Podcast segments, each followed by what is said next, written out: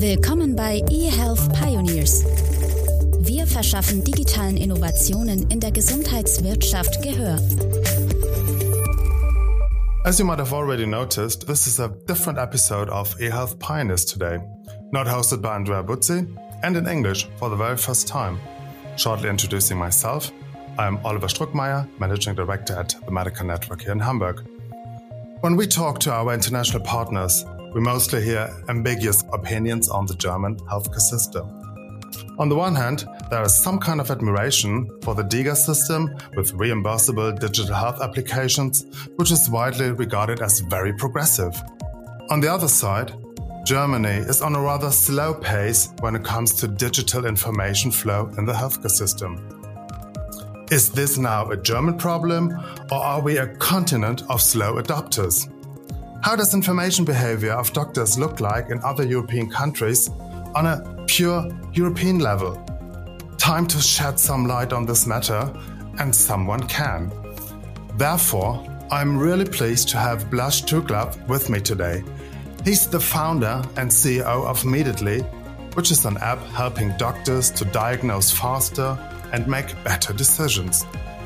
His company is regularly doing surveys among European doctors, which makes him the perfect counterpart for talking about doctors and their motivation to become more digital in their everyday professional life. Welcome, Blaž. Uh, hi, great to be here and happy to speak on everything I've learned in roughly 10 years in this space. So, yeah, very happy to be here. Perfect. Blaž, please allow me to start with a very top line and rather provocative question. How digital are European doctors in their everyday professional life? That's a good question. I would actually say they're quite digital despite everything they have to deal with. So, something that was true even when we started around 10 years ago when mobile phones weren't such a hot thing yet, that practically every doctor was already using mobile phones back then to get medical information, dosing information, all of that, right? And I think that was one of the big evidence points that doctors want to be digital, just that the software and the systems they deal with in their day to day life isn't really that well done for them to enjoy it. Okay, so let's do a deeper dive. Your company, Mediately, has initiated the Digital Doctor Survey. Can you please give us a short introduction to the survey? Since when are you conducting this and how many countries? And of course, why are you doing this? Yeah, um, so the Digital Doctor Survey was kind of our internal idea when we said, okay, we have access to so many doctors that are using our app, right? And there's so many questions about what do doctors think? How do they think? You know, even in discussions with some of our clients that we work in the pharmaceutical industry, there's a lot of opinions, but a bit less data sometimes at hand, right? So we said, let's do a survey on our own and let's try to provide the missing data that we keep popping up with, you know, as such as the one you posed initially, are doctors digital? Let's ask them, how digital are they? How frequently do they use these tools? So that was kind of the birth of the digital doctor survey. The first one going out in 2019, I believe. And now every year we repeated it and every year it gets bigger. So overall, I think it's one of the biggest surveys among European doctors and also one of the biggest global surveys. We get between five to 7,000 doctors joining in every year from all of our markets where we are. And it's always just a very nice experience of really learning what doctors think, seeing those differences between countries, which sometimes surprise you. Sometimes they confirm the biases that we have. Oh, that's interesting. Uh, the biases, but also the surprises. But uh, we will come to that. I understand that the most recent survey, 2022 is still work in progress and it hasn't been finished or finalized yet. But can I please ask you for a kind of sneak preview? Are there some tendencies you're already able to share with us and to reveal just to get a kind of flavor of what you find out? Absolutely. One thing that we do every year is we check what kind of sources the doctors use to inform themselves about medical information, about dosing information, all of that. Do they use independent sources? Do they use, uh, you know, pharmaceutical websites? websites and so on. And this has been a question that we repeat every year. So it's one of my favorite ones because it's one that we use to show everyone look how digital doctors are, look at how much they rely on digital and independent sources. And this year was much the same in that regard. Basically, the top three sources the doctors rely on are all independent and digital usually. This year we delve deeper into that, you know, how frequently do doctors check information around dosing? Is it rarely? Is it frequently? Is it every time? And luckily this time it confirmed our biases.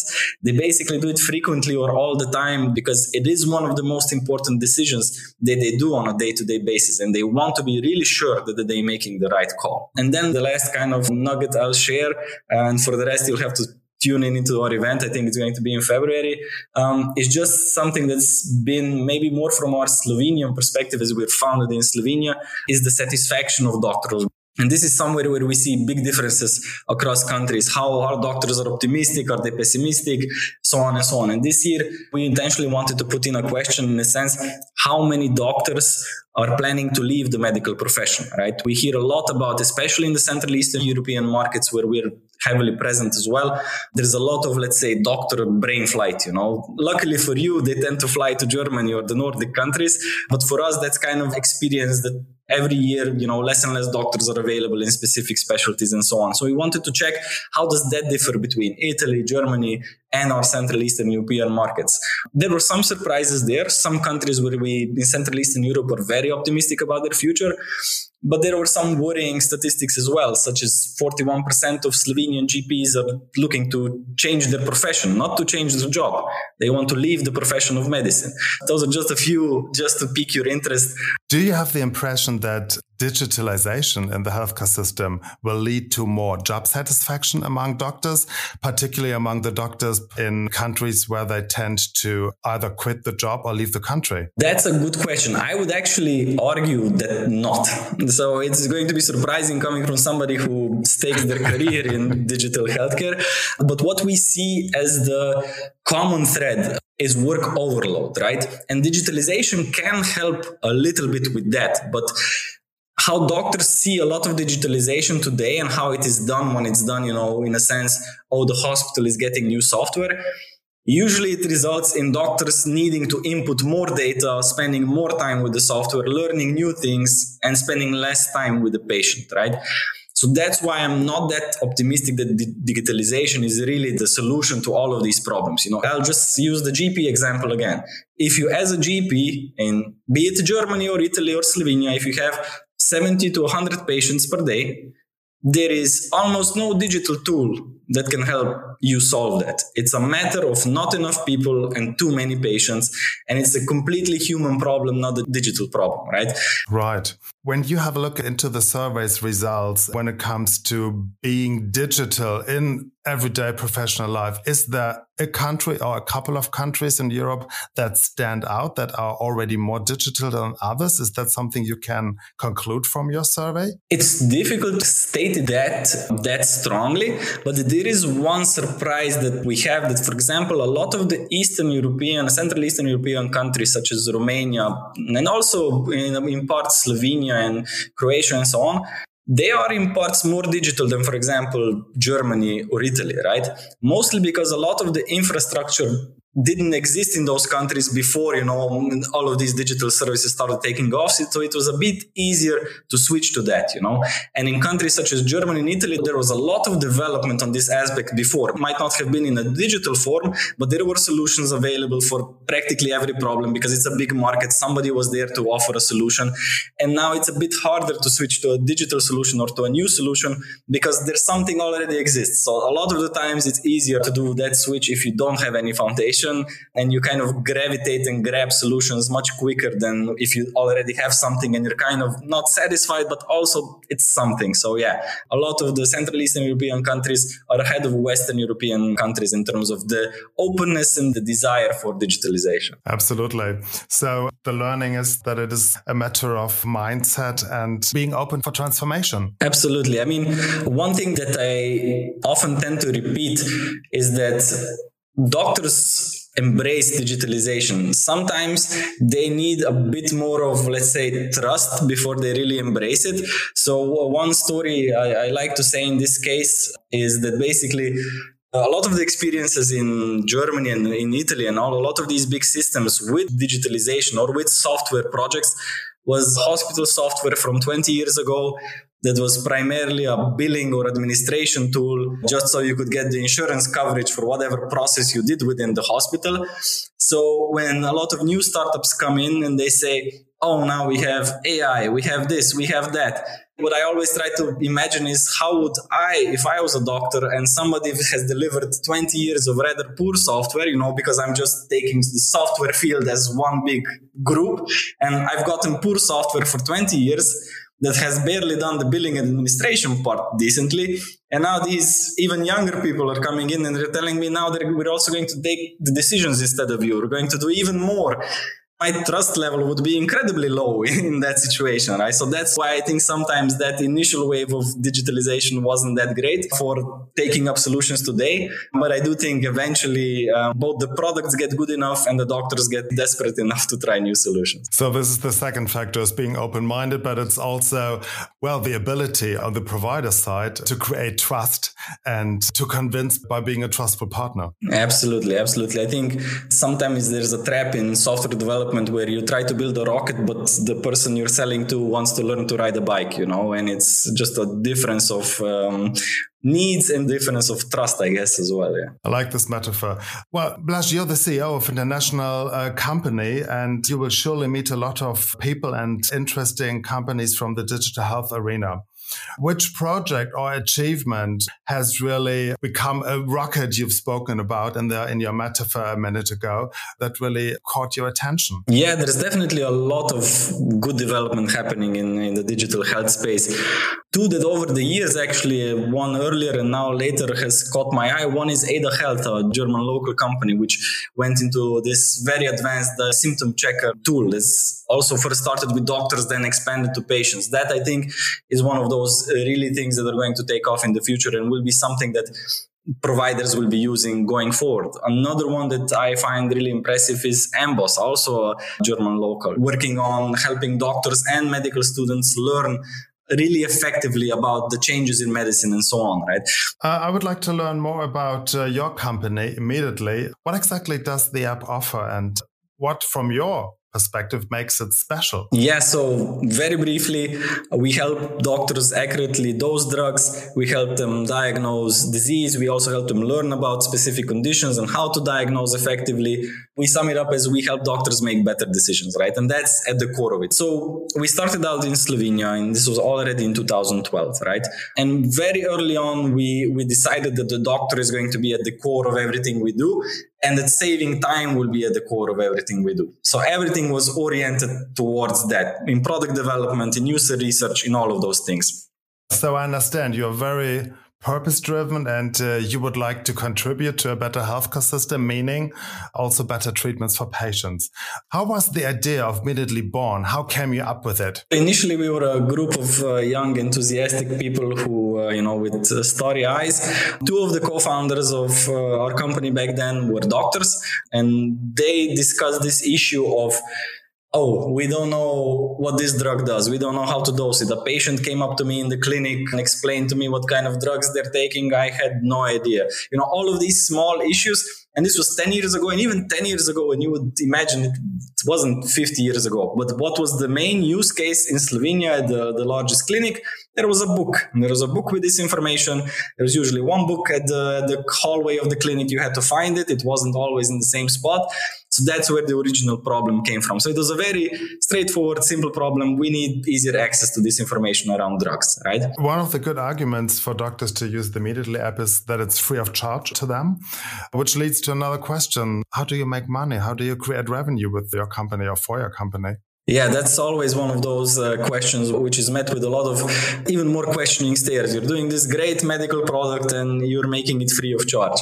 This was primarily stems from our experience in our markets and is something we'll very likely challenge in the future, but I'll explain what I mean. So when we launched in Slovenia, you know, in healthcare, you realistically have three or four ways of making money. One is, you know, charging the hospital and that in the case where there is a public healthcare system, that means charging the government, right?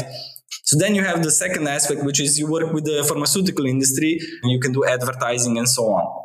And that's the one we ended up going with initially because we saw that interest for digitalization from pharma, right? And then last but not least, as a business model in healthcare, you have doctors paying for the tools themselves, right?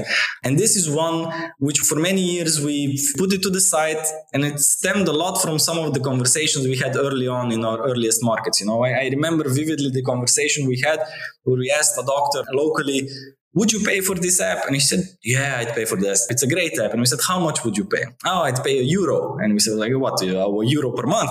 No, a euro one time, you know?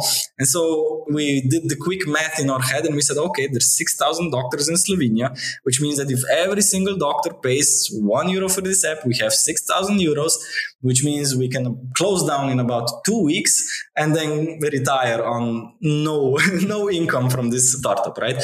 So we had this mentality early on. Look doctors and this is kind of a wider mentality i believe in healthcare. Doctors by themselves won't pay for a lot because especially in public healthcare systems the system itself provides all the tools they need. It's really they are not going to be payers of services but I think as that has changed, you know, this has changed in the app world in general. Do we pay for apps has changed for us as consumers in general. It's also changed for doctors, you know, and Amboss is one of the good examples that I said before. They are primarily just charging both medical students and doctors, and the alignment there with the user is the highest it can possibly be. So that's probably going to shape some of our thinking going forward because we always want to be as aligned with the user as possible. The pharma model was something that aligned us before because it allowed us at the same time to deliver on one of our core values, which is we want to help as many doctors as possible. But now we're also thinking of these alternative revenue streams, which can kind of help us align with the user even more. Does that make sense? It does. Only this year you have entered another big European market, Germany. And I guess you still have uh, high aspirations with Mediately. What are your plans for the future? Do you plan to enter new markets, new features, new upgrades, whatever? What do you have in mind? Yes, Germany was basically the first of our uh, next few markets which we're going to expand to. And we plan to expand to all the biggest European markets. I won't spoil all of them, but they'll be visible in any case very soon. The idea was now we have a very good product that we've built over the years in these core markets, now also in Italy. Now we need to go for the biggest European markets because our long term goal is being that number one medical app for doctors in Europe, right? Before we close this podcast, I have two more questions for you. I'm really eager to ask you.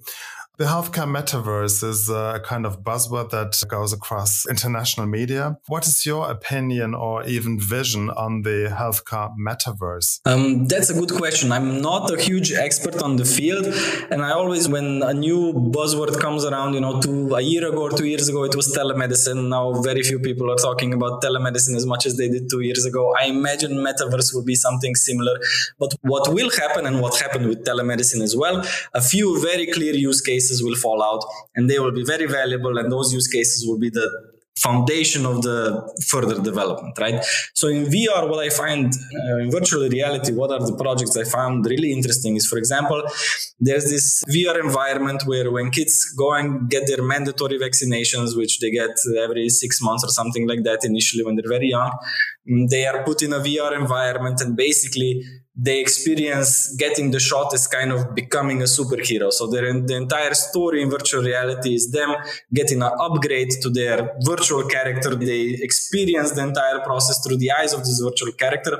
And what naturally ends up happening when they do get the shot while they're still in that virtual environment, they don't feel as much pain. They don't cry as much as because like, oh, I got something powerful. You know, it's no longer a traumatic experience and so on. And I think something like that where you put a patient in a calmer more supportive environment while they are in a hospital which is absolutely oftentimes not the best environment that's where i see a lot of the potential you know. There's a lot of research now being done in helping people with for example post-traumatic stress disorder help handle the situation that caused that reaction, that caused their stress, to handle it better because they can experience it in a safe and virtual environment. And helps, uh, you know, mental health patients go through their therapy in a more, let's say, engaging and more directly challenging environment so they can actually react to those things in real time with the therapist, right?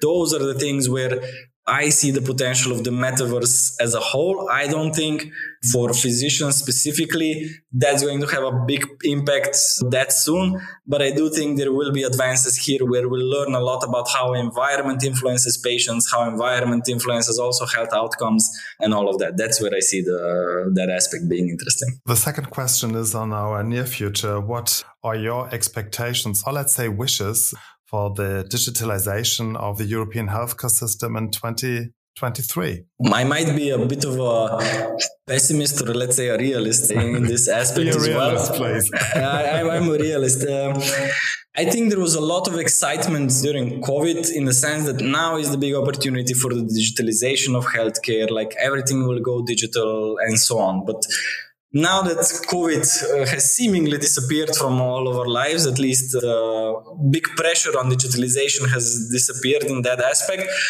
I think we're back to where we were roughly two years ago. There's some projects which have taken off. Telemedicine is a bit more normalized.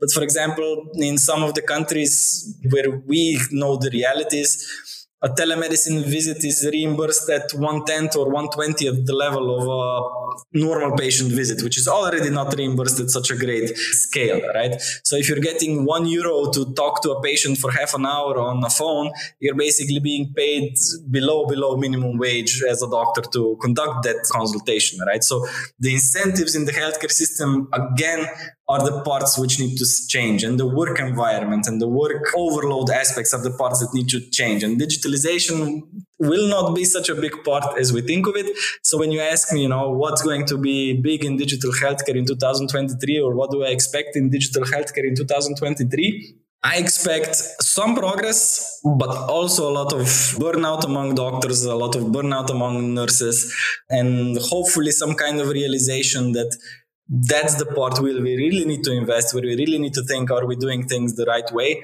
I was listening to a great podcast the other day when somebody said, you know, we always talk about there's not enough doctors, there's not enough nurses, there's not enough this and that, right? The quote that I really liked is there's enough nurses, there's enough doctors, but there's not enough of nurses and doctors that want to work in today's environment, right? So I believe with digitalization, we're fixing a little bit of that environment. And I definitely intend to continue working on that little piece. But I think overall healthcare needs bigger pieces to improve for us to be set uh, on a good path going forward, not just in 2023, but also in the future. Right. Two main takeaways for me from today's podcast is the openness Eastern European doctors have towards going digital can be an inspiration for doctors in other European parts. And the second is we as a European society should keep doctors happy and uh, increase their work satisfaction because we simply need them in order to have a good healthcare system. And of course, digitalization will support them. But as you said, the human factor is also very important and we have to keep an eye on that. Blaž, thank you very much for your time and talk to you soon. Thank you. Bye bye. Thank you very much. Thanks for the chat. Übrigens, dieser Podcast ist eine Produktion von The Medical Network. Wir verschaffen digitalen Innovationen in der Gesundheitswirtschaft Gehör. Willst du das auch? Dann freuen wir uns über Likes, Shares und eine Bewertung bei iTunes. Noch mehr spannende Folgen findest du auf unserer Website www.themedicalnetwork.de.